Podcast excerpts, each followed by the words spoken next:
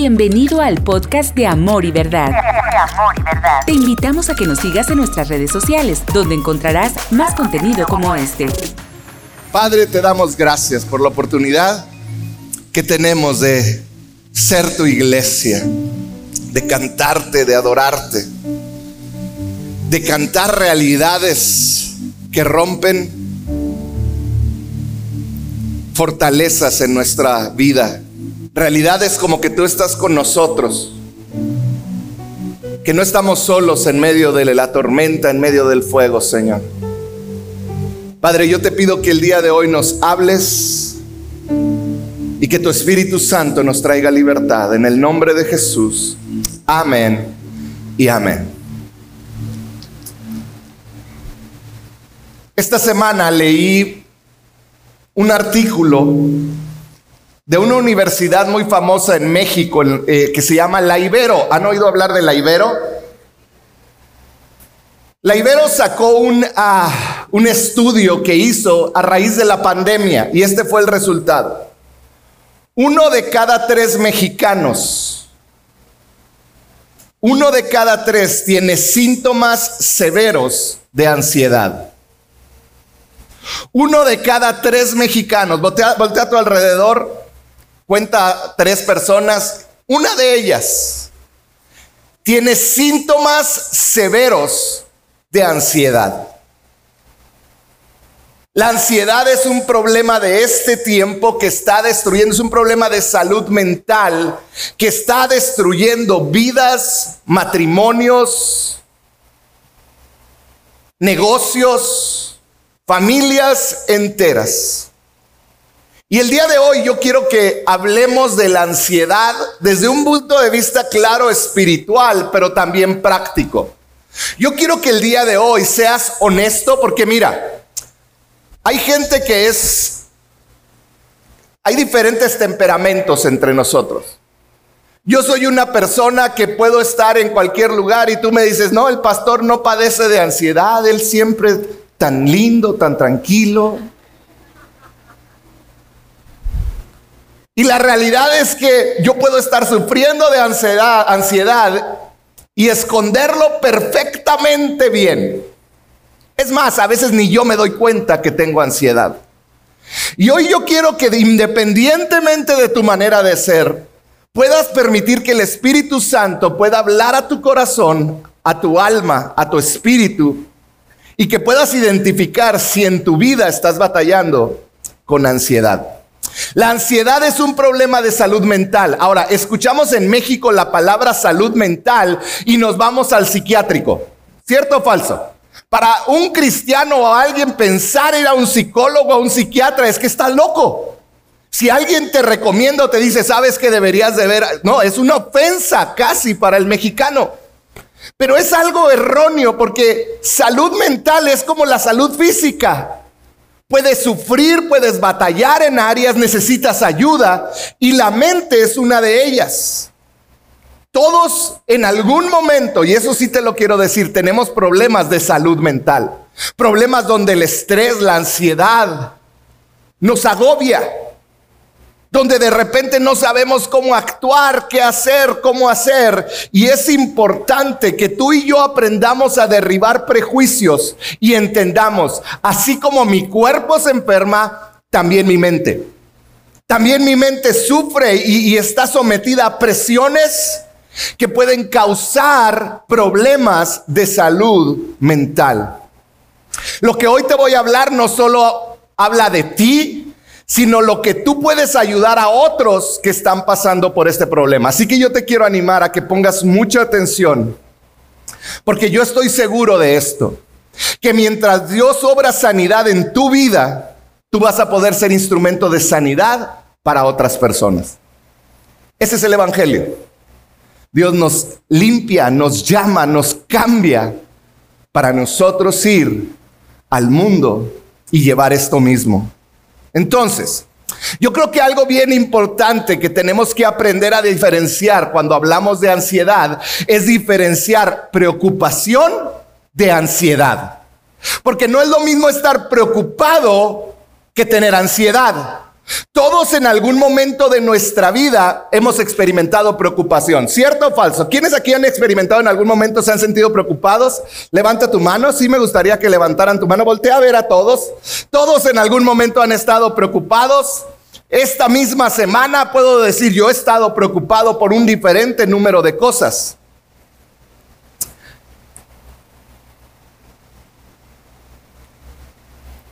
Estar preocupado, la misma palabra lo dice, es estar preocupado. Te ocupas de algo que todavía no sucede. Una preocupación es estar pensando, ¿qué si no tengo para pagar la luz esta semana? ¿Qué voy a hacer si mi negocio o si en mi trabajo me despiden? ¿Qué voy a hacer si mi esposa o mi esposo me deja? ¿Qué voy a hacer si mis hijos no quieren? Ponle tu nombre. Es estar ocupado en algo, ocupando tu mente, tus recursos que Dios te dio, en estar pensando en lo que va a ser más adelante. Todos batallamos con eso. Es algo normal. El problema es cuando esa preocupación te abruma. ¿Sabes qué es abrumar? Yo lo veía así. Es como, no me dejaron hacer esto, pero yo quería traer eh, un, un trascabo. No, no es cierto. Imagínate esto, que estás tú parado y de repente llega un dompe y te echan un dompe de tierra encima no puedes hacer nada. Una vez vi una película de un hombre que se mete persiguiendo a otro a uno de esos donde almacenan grano y de repente el malo suelta el grano que estaba arriba y empieza a llenarse y él abajo. Estar sobreabrumado, estar abrumado por algo, es ese sentimiento de que algo más grande que ti te cubre, que ya no puedes respirar, que te... Eso es estar abrumado. Cuando una preocupación no tratamos con ella correctamente, puede llegar a que nos sintamos que nos sepulta, que nos abruma. ¿Qué es esto? Siento que perdí las fuerzas. ¿Has sentido que has perdido las fuerzas? Siento que ya no quiero seguir. ¿Ya para qué? Sí puedo sentir que ya mis ganas de vivir ya no son como antes. Puede ser un problema con tu esposo, con tu esposa, económico, familiar. Puede ser tantas clases de problemas.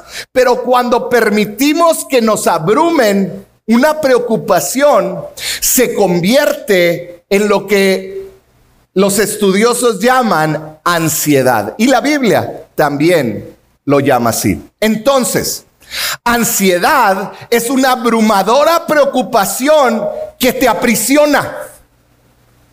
Ansiedad es cuando una preocupación te abruma y entonces te quita el movimiento. Entonces te detiene. Ahora, yo quiero hacer una aclaración aquí. Hay personas que tienen una condición médica que provoca ansiedad. Y yo no quiero que tú hoy te sientas apuntado cuando tú tienes una condición médica que necesita ser tratada con medicamento. Pero muchos de nosotros sufrimos ansiedad porque nos abruma una preocupación. Y es a los que yo les quiero hablar el día de hoy. La preocupación ocurre en nuestra mente, pero la ansiedad ocurre en todo el cuerpo. En otras palabras, fíjate bien, la preocupación nace en la mente, tú empiezas a pensar un problema que tienes pero cuando se convierte en ansiedad es cuando pasa de ser algo que solamente piensas y de repente los efectos los empiezas a ver en tu cuerpo. Ya no es nada más lo que sucede acá, sino que lo que sucedía en la mente ahora está afectando en tu cuerpo, ahora está afectando en tu vida diaria y personal. Y ahí es cuando las situaciones empiezan a, afectarte. Cuando pasa de nuestra mente a nuestro cuerpo. Sentirte preocupado no está mal. De hecho, ¿sabías que Dios creó para ti, para mí, este sentimiento de preocupación? Hay, unas, hay un, un grupo de células acá en la base de tu cerebro que se llama amígdala.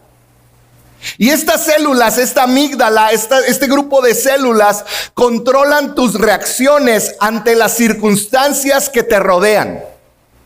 Esta amígdala lo que hace es controlar esas situaciones. Entonces, muchos le llaman, ¿sabes cómo le llaman a la amígdala? Muchos eh, médicos de una manera práctica le llaman huye o pelea. La célula o, la parte de tu cerebro que te llama a huir o pelear. Cuando tú quieres huir de algo, es la amígdala diciéndote, hey, aquí hay problemas, corre. O cuando te dice, tienes que pelear. Ahora, no cuando andas enojado o mal, ¿eh? Pero en otras palabras, la amígdala es un regalo de Dios para nosotros, para protegernos. La amígdala es un regalo de Dios para protegerte. Entonces la preocupación es algo que Dios puso en nosotros. Dios nos creó para tener cuidado, para, para saber cuándo huir, para saber cuándo pelear, para saber cuándo avanzar, para saber cuándo retroceder. Preocuparte no está mal. Lo que está mal es preocuparte y que esa preocupación la abraces de tal manera que sientes que te quita todo. En otras palabras, que te abruma. Y cuando una preocupación te abruma, domina, comienza a dominar tu cuerpo. Entonces, en ese momento, tu cuerpo comienza a tener unas reacciones naturales. Y yo te quiero hablar ahorita de un grupo de reacciones naturales que, tenemos que ver, porque yo quiero que tú identifiques. Si yo tengo una de estas reacciones o de estos síntomas por más de una semana, si yo tengo un par de estos por más de una semana, muy probablemente estás sufriendo ansiedad y ni cuenta te habías dado. Dos, ¿estás listo? Vamos a ir viendo una por una. Pónganme la primera, sentir un ritmo cardíaco elevado o palpitaciones. Y fíjate cómo puse la palabra sentir, porque muchas veces lo sientes, pero no es que lo tengas. Pero tú sientes esas palpitaciones. Número dos, cambios en tu alimentación. Comer más o comer menos. De repente empiezas a comer distinto a lo que comías antes. No estoy hablando de los que comen mucho. Ah, es que tú comes mucho. No.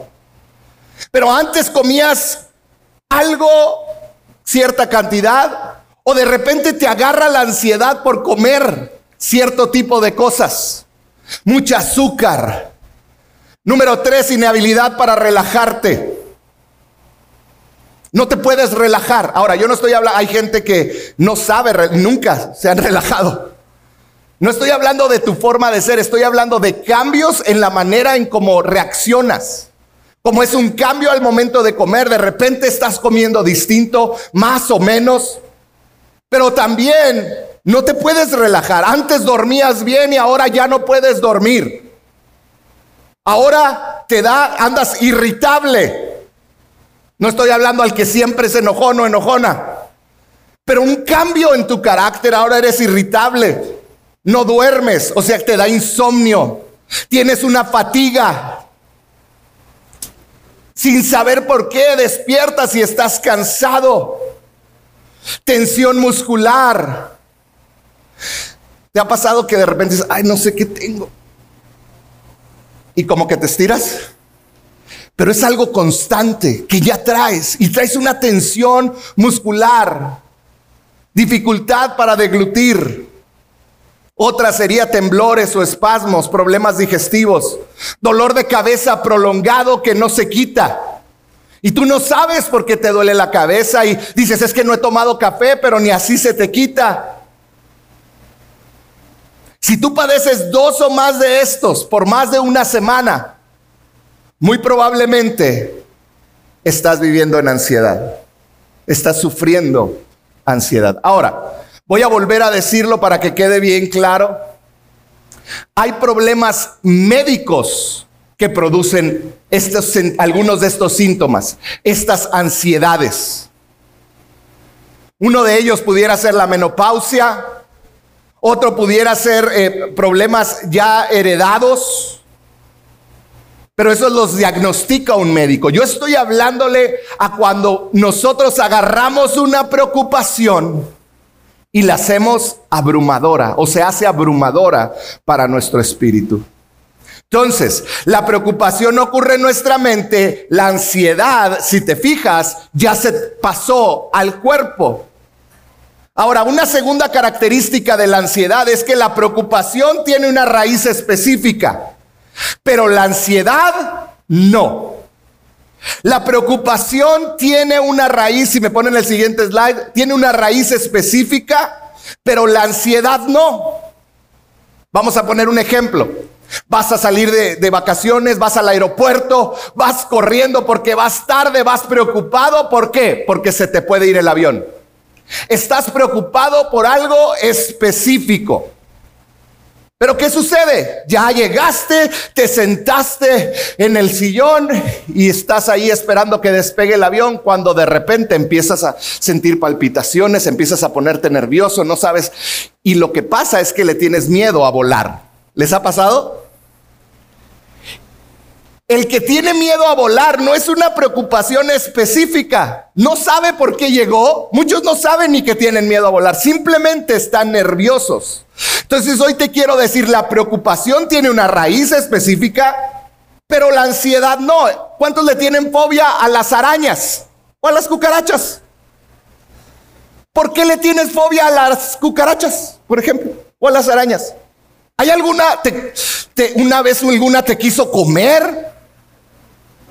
te atacó. Cuando sentiste que te atacó la cucaracha voladora, ya tenías esa fobia, ¿no es cierto o falso? Porque ¡ah! ¿Cuántos le tienen? Yo le tengo fobia a las víboras. Yo veo una y se me hace la piel chinita y no, yo me voy. O sea, la otra vez fui a comprar un árbol y lo estoy comprando y yo vengo en chanclas y estoy así caminando por el terreno. Y de repente enfrente de mí cruza una víbora de este tamaño. Y me acuerdo que iba a pisar y sentí un temor y me devolví corriendo literalmente. Por una fobia. Lo peor de todo es que iba con alguien de la iglesia que me vio. Si dice alguna vez algo, ya verá, ya lo vi. El problema de la ansiedad es que es muy difícil luchar contra ella porque no es palpable. No es algo palpable, no es algo que puedo definir exactamente. Es como boxear contra tu sombra. Tiras golpes pero nunca le das. Los que tienen ansiedad no le puedes decir, ya hombre, suéltalo, suéltalo qué. Si muchas veces no puedes definir ni siquiera que tienes ansiedad. Esto es lo complicado de todo esto. Tenemos que entender que cada uno reaccionamos diferente. Por ejemplo, yo me casé, con alguien que es más preocupona que yo, mi esposa. Y ahí, te voy a poner un ejemplo bien claro. Cuando yo veo videos, a mí me gusta ver videos de, juegos como eh, montañas rusas o esos que te avientan y cosas así. Y yo los veo y yo digo, wow, esto está padrísimo. Y Telma me voltea a ver y me dice, estarías loco si te subes. Es peligroso. Ya eres papá de tres niños. Eres pastor de una iglesia. No puedes andar arriesgando. Y yo, ¿cuál arriesgar la vida? Acaban de ver que en, Vallarta se, un, parachute de estos que te pasean en, lancha se soltó la cuerda en medio de una tormenta, ya iba rumbo al, mar, pero como había una tormenta, a la muchacha la aventó hacia la ciudad de Puerto Vallarta y cayó entre unos cables. ¡Qué terror! Y le mando a mi esposa porque yo quería subir a Mariana. Y yo, Mariana, está bien padre, Mariana, sí, es está igual que yo. Me dice, sí, nos subimos, nomás que estaba muy caro y me dolió más el codo, gracias a Dios. Pero Telma me decía, que estás loco y no se lo mandé y me dice, mira, ella es distinta que yo. Eso no quiere decir que ella tenga ansiedad. Tenemos que entender que hay diferencia en cómo nosotros vivimos y vemos la vida.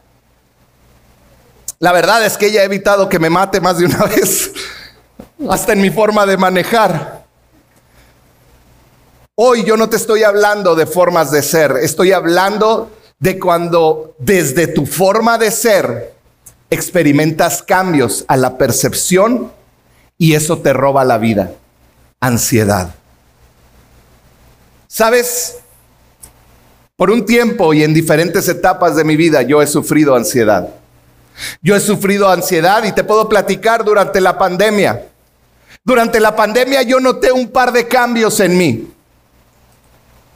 Durante la pandemia hubo un tiempo que comencé a ser más irritable, me dolía la cabeza sin saber por qué, me duraba varios días, hasta Telva me decía, pero ¿por qué te está doliendo? Me compré un chorro de pastillas para el dolor de cabeza, sentía tensión muscular en la espalda, mi ojo temblaba y brincaba sin saber yo por qué, y ya tenía un mes, dos meses con todo eso. Y yo me di cuenta que yo estaba sufriendo de ansiedad. ¿Sabes por qué? Porque yo no estaba haciendo lo que regularmente hacía. Porque yo estaba acostumbrado a esto, a venir delante de ti, a, platicar con otra gente, a ver las reacciones, y de repente todo cambió. Empezaron a venir problemas en el área económica, en muchas áreas, que comenzaron a crear estrés y ansiedad. Y llegó un punto donde una preocupación en mi vida se convirtió en ansiedad. ¿Por qué te digo esto? Porque todos aquí hemos sufrido en algún momento u otro ansiedad. Y yo te quiero compartir una historia de la Biblia que nos va a ayudar a entender un poquito acerca de este tema. Es la historia de Marta y María. Son dos mujeres que vivían en las afueras de Jerusalén en un suburbio de Jerusalén.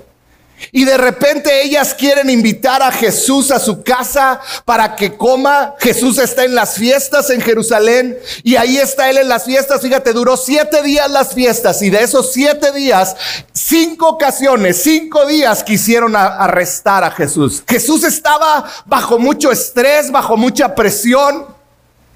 Y Marta y María estaban queriendo invitar a Jesús a su casa, que descansara, que estuviera ahí un tiempo con sus discípulos. De repente un día les llega la respuesta a Marta y a María de Jesús que Jesús aceptó ir a su casa. ¿Te puedes imaginar la alegría que sintieron estas dos mujeres? Cuando Marta recibe la señal de que va a venir Jesús a su casa, Muchos y muchas me van a entender. Algo en ella, un, switch se cambió. Clink. Marta era una excelente anfitriona. Y Marta quería que todo estuviera perfecto. Yo creo que cuando Jesús le dijo que sí, ella empezó a planear el menú y empezó a escribir qué les voy a dar. Humus de la receta de mi tía y voy a hacer agua de Jamaica y como los mexicanos de horchata también y le voy a voy a arreglar los sillones y los los ponía y se puso a limpiar toda la casa porque ella anhelaba servir a Jesús. No sé si te ha pasado que tienes a veces visitas en la casa y enfrente de ellos eres un cielo. Ay, sí, ay, no siéntese, por favor. Y luego se dan la vuelta y, entran a la cocina y se convierten en demonios. Yo creo que así estaba Marta. Marta salía con Jesús y le decía, ay, ¿cómo estás? Y no, agüita, está bien, está colchoncito donde está sentado, no quieres nada más. Pero luego se metía a la cocina y empezaba, ¡ay! Y a Marta le molestó algo. Que María no le ayudaba. María no le ayudaba. Y vamos a ver lo que sucedió en Lucas 10, 38. Mientras iba de camino con sus discípulos, Jesús entró en una aldea y una mujer llamada Marta lo recibió en casa. Tenía ella una hermana llamada María que sentada a los pies de Jesús escuchaba lo que él decía. Primer problema. Primer problema es que una mujer por cultura no debería de estar sentada a los pies de un rabino como un estudiante. ¿Quiénes se sentaban a los pies de un rabino? Los estudiantes. los que estaban aprendiendo, los que estaban estaban siendo enseñados por Jesús, eran los que se les permitía sentar. Y aquí está esta mujer que va en contra toda la cultura, porque debemos de entender, por más que nos moleste ahorita, la cultura de aquel tiempo, la mujer tenía un lugar. A ella le correspondía estar como Marta sirviendo a su invitado. En la cocina, yo no se enojen conmigo, esto era la cultura, yo no pienso así. Pero esta era la cultura y ahí está Marta sentada a los pies de Jesús. Primero cualquier rabino le hubiera dicho, hey, vámonos, este no es su lugar, vaya a ayudar a su hermana. Pero Jesús la dejó estar sentada. Jesús comenzó a romper la tradición y eso nos habla de lo que hoy vivimos. Jesús dijo, no, déjala ahí sentada. Y fíjate lo que, eh, eh, lo que sucedió. Marta estaba estresada ansiosa porque todo saliera normal. Y yo creo que cada vez que venía a donde estaba Jesús y se regresaba a la cocina, el enojo de Marta y la ansiedad iba subiendo. ¿Por qué? Porque ahí está su hermana que no le ayuda. Está ahí escuchando a Jesús nada más. Hasta que la frustración, el enojo creció tanto que ya no pudo más. Y fíjate lo que dice el siguiente versículo. Marta, por su parte, se sentía ¿Qué dice ahí? Estaba abrumada, ya se enojó, porque tenía mucho que hacer. ¿Qué es lo que la abrumaba? Que estaba sirviendo. Y ah, cómo me identifiqué con eso. Así que se acercó a Jesús y le dijo, fíjate lo que le dijo a Jesús, Señor, ¿no te importa que mi hermana me haya dejado? sirviendo sola. Fíjate el novelón que armó. Me abandonó. Se está diciendo, me abandonó. Me dejó sola y le dice al Señor, tú lo estás permitiendo. Y luego le dice, dile que me ayude. Si hubiera sido mamá mexicana, la agarra de las... O le avienta la chancla, ¿verdad? Como la chancla voladora. Ella se sentía abandonada. Ella tenía quizá toda la razón, pero Jesús hizo lo que hubiese, Jesús no hizo lo que hubiera sido, hubiera sido normal para aquella época. Regañar a María y decirle, vete a ayudar a tu hermana. Fíjate lo que hizo. Le dijo, Marta, Marta. Y yo me imagino un amor en las palabras de Jesús. Le dijo, estás inquieta y preocupada por muchas cosas. Le dijo, estás ansiosa por muchas cosas. Pero solo una cosa es necesaria.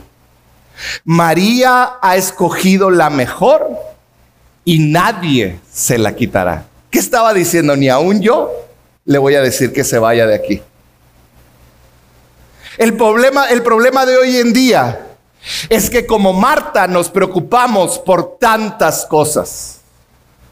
Y muchas de esas cosas por las que nos preocupamos son buenas. Tu trabajo, tu salud.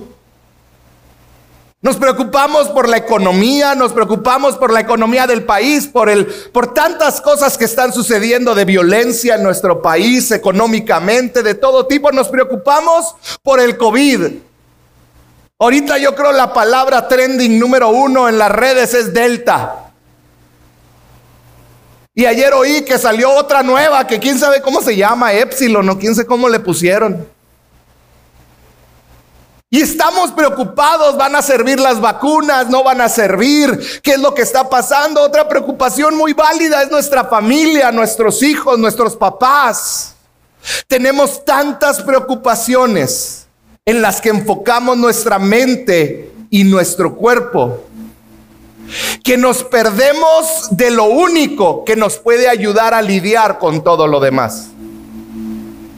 Porque el problema de la ansiedad, de la preocupación, es que quita nuestros ojos de lo más valioso y lo enfoca en nosotros mismos.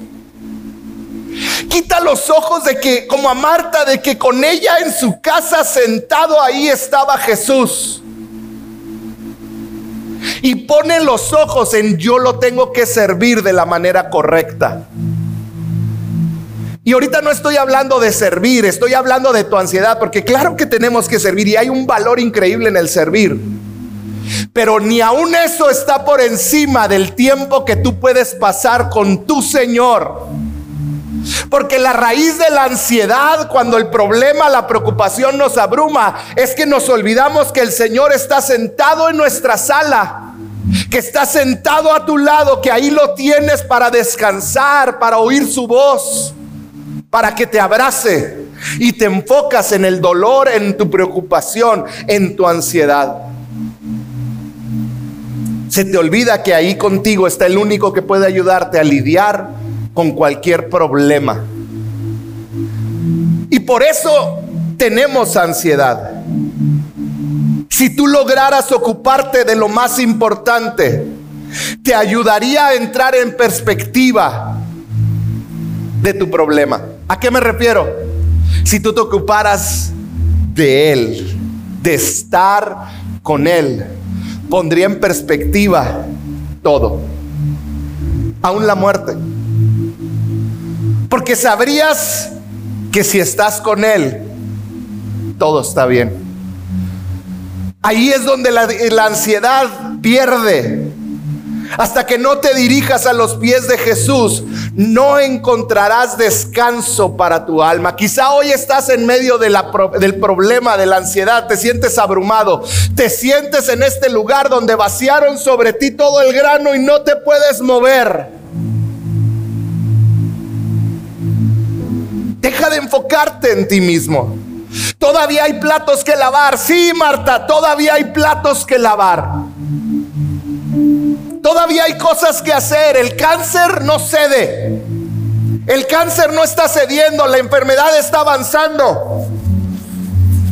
Y me enfoco en eso. Hay problemas en el trabajo. A lo mejor me despiden. Quizás mi última semana. No nos alcanza, tengo que pagar esto, tengo que pagar aquello. El COVID no cede, sí, sigue habiendo platos que lavar, sigue habiendo manchas que quitar, sigue habiendo situaciones que arreglar. Pero hay uno más grande que yo a mi lado. Hay uno más. Y eso es lo más importante, porque cuando logras ver a Jesús por quien Él es, el rey de reyes, el señor de señores, puedes descansar confiado en todo lo demás. Puedes descansar confiado en todo, en pocas palabras, hasta Jesús, hasta que Jesús sea tu todo. Mientras Jesús no sea tu todo, vas a seguir siendo susceptible a sentirte ansioso por todo, a sentir que el mundo se te acaba. ¿Por qué? Porque tienes la mirada puesta en ti. Fíjate lo que le dijo Jesús en el versículo 42, si me lo pueden poner. Le dijo, María ha escogido, di conmigo ha escogido. Eso quiere decir que tuvieron elección, tanto María como Marta. María como Marta pudieron haber elegido estar con él o estar ocupado. Al igual que tú y yo tenemos esa elección, María ha escogido la mejor, la mejor parte y nadie se la quitará. Honestamente, Marta no estaba haciendo nada malo. Marta no estaba haciendo nada malo, pero hizo lo que algo que comúnmente hacemos tú y yo. Marta estaba sirviendo. Y esto fue la raíz de mi ansiedad durante la pandemia. Marta no estaba eh, sirviendo para suplir la necesidad de Jesús, sino para suplir su propia necesidad de sentirse alguien y de sentirse útil. Y cuando tú comienzas a hacer las cosas para que otros te valoren, para que tú te sientas que fuiste útil para alguien, que es mi caso. Yo soy pastor, he servido a la gente desde los 16 años. Desde los 16 años mi esposa y yo, nuestro trabajo era ver gente, eh, eh, eh, hablar con ellos, platicar y ahora se quitó.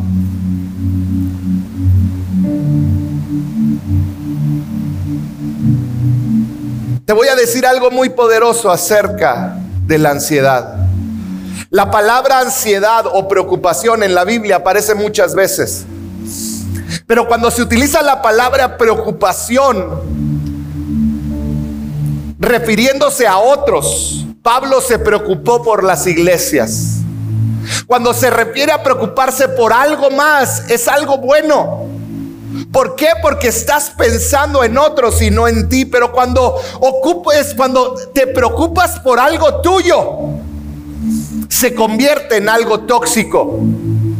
¿A qué me refiero? Es que estoy preocupado por mi economía.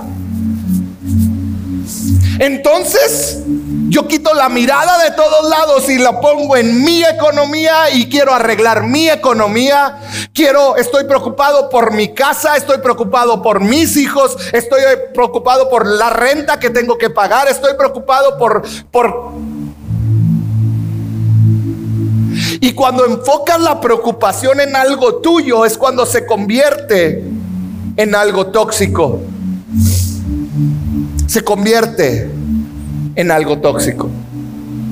Muchos vienen a la iglesia y lo que les preocupa es que otros vean que eres espiritual, que estás sirviendo, que vean cuánto oro, que vean cómo levanto las manos, que vean que ayuno. Por eso Jesús les dijo, no te preocupes por algo tuyo que vienes a hacer en la iglesia. Les dijo, hagan eso en privado, porque vuestro Padre que está en el cielo los ve. No te esfuerces porque otros te vean, enfócate en ayudar a otros, en preocuparte por otros. Por eso dice, Marta escogió que la valoraran por el servicio antes que valorar al que sirve. Y esa es la pregunta que tenemos que hacernos. ¿Estoy recibiendo mi valor en lo que hago por otros? ¿O recibo mi valor de estar sentado a sus pies? Y quizá por eso está sufriendo ansiedad. Hoy no olvides, estar a sus pies es lo más valioso y la única respuesta para tu ansiedad. Quiero terminar bien rápido. ¿De qué hacer cuando mi preocupación pasa de mi mente a mi cuerpo? En otras palabras, cosas bien prácticas. Ya hablamos de lo espiritual, bien importante. Pero ¿qué debo de hacer cuando esa ansiedad pasa de mi mente a mi cuerpo? En tres áreas, en tu cuerpo, tu alma y tu espíritu. Vamos a empezar con el cuerpo. ¿Estás listo? ¿Qué hacer si estoy viviendo ansiedad? Quizá hoy tú dices, yo tengo ansiedad. Estoy sufriendo de ansiedad. Primer consejo, respira. Respira. Esto me lo ha enseñado mi esposa y encontré muchos lugares donde lo recomiendan increíblemente. Y te dicen, pon tu mano en tu pecho y tu otra mano en el estómago. Cuando estás ansioso y preocupado, la respiración es corta y, y, se nota en los hombros. ¿Has visto a alguien que está sufriendo un ataque de ansiedad? Y Jesús, el cuerpo fue creado por Dios para poder relajarnos por medio de respiraciones profundas. Entonces te voy a dar una forma. ¿Estás listo? Pon tu mano en tu pecho. Hazlo conmigo. Pon tu mano en el estómago, la otra mano. Y hay una técnica que se llama 478. Son cuatro minutos respirando, inhalando aire profundamente, siete segundos reteniéndola y ocho segundos despacito exhalando. Vamos a hacerlo, ¿te parece? Cuando te sientas ansioso, hazle caso a tu cuerpo, detente y cuenta. Sosténlo. Suelta despacio.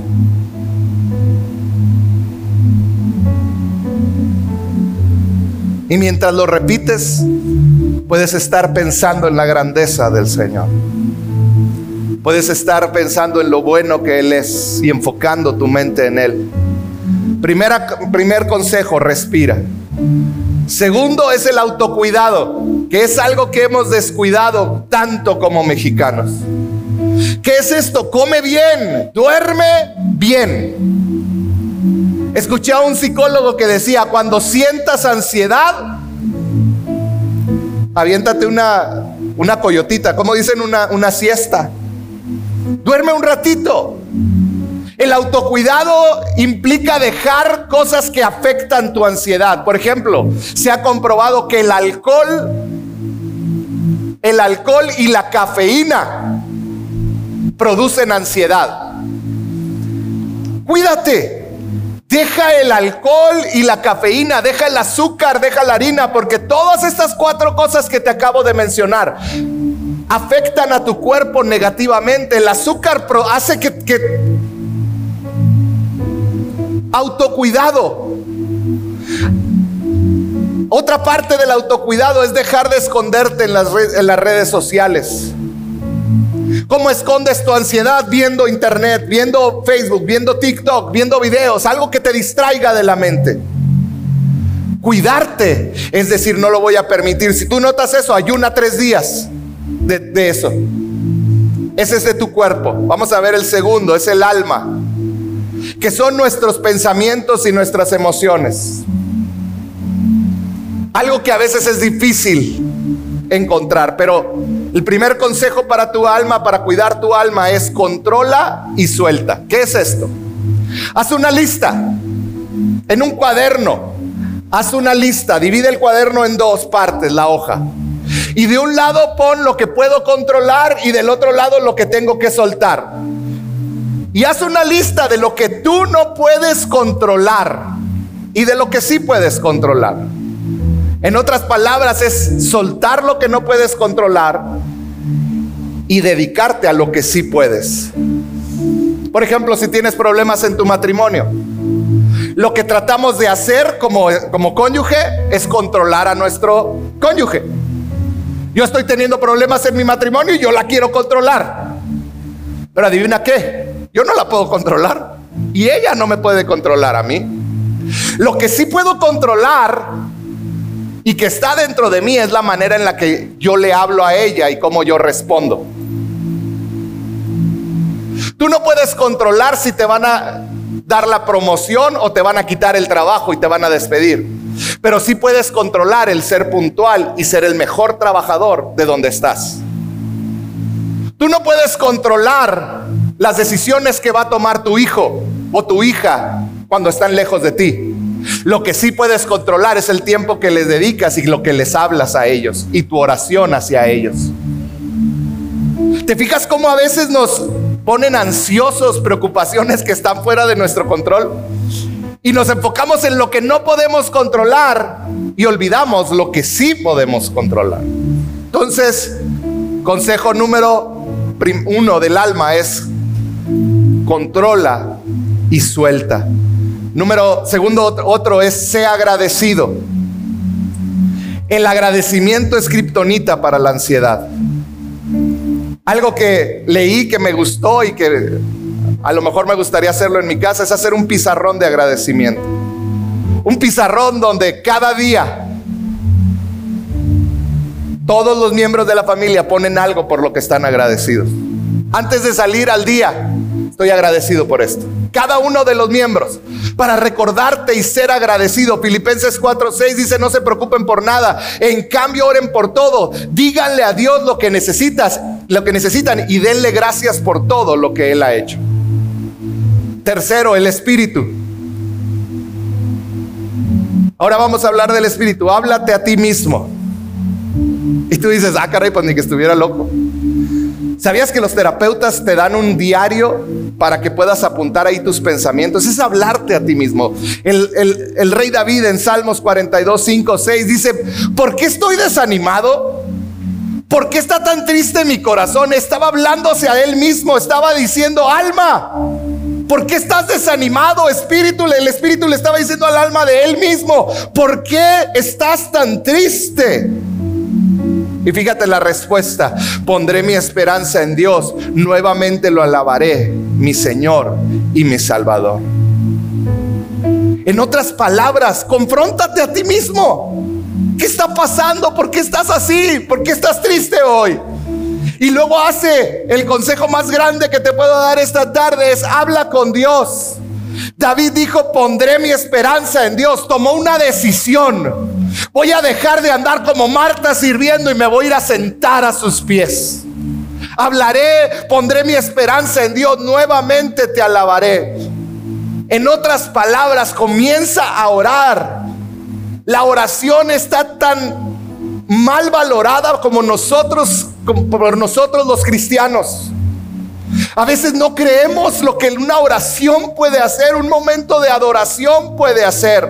Dice, no se preocupen por nada, en cambio, oren por todo. Díganle lo que necesitas y denle gracias a Dios por todo lo que Él ha hecho. Entonces, enfócate en Él.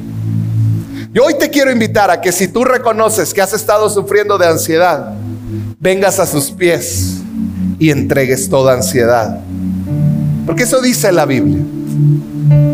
Una de las maneras, quisiera pedirle al grupo de alabanza, una de las maneras en que nosotros podemos soltar toda ansiedad es cuando le cantamos y adoramos. A lo mejor te has perdido de esta experiencia de adoración que no tan solo puedes tener aquí, puedes tenerlo mientras vas manejando, mientras estás en tu casa, pero es la experiencia de soltar a Él por medio de un canto, de unas palabras, eso que te pone mal, eso que te tiene mal. Así que yo hoy te quiero invitar a que le cantemos. ¿Por qué no te pones de pie? Ponte de pie y cierra un momento los ojos. Y yo te quiero preguntar, ¿has estado ansioso, ansiosa? ¿Has estado batallando con ansiedad? ¿Has estado batallando con insomnio? ¿Has estado batallando con muchos de los síntomas que mencioné? Si tú hoy reconoces que la ansiedad, por no ver la sanidad de alguien que amas o de ti, por tu economía, por tus hijos, por tantas cosas, si tú no ves, ¿por qué no cierras un momento los ojos? Y como María, escoges estar a sus pies. Ahí donde estás, ¿por qué no le dices, Señor, escojo estar a tus pies? Escojo dejar de querer en mis propias fuerzas hacer que todo, hacer que todo salga bien. Escojo dejar de enfocarme nada más en mí y hoy escojo estar a tus pies. Hoy escojo sentarme a tus pies. Hoy escojo, sé que todo va a estar bien. Aún si todo Gracias por escuchar este podcast. Nos encantaría que fueras parte de esta gran familia. Para mayor información, búscanos en Facebook como CC Amor y Verdad.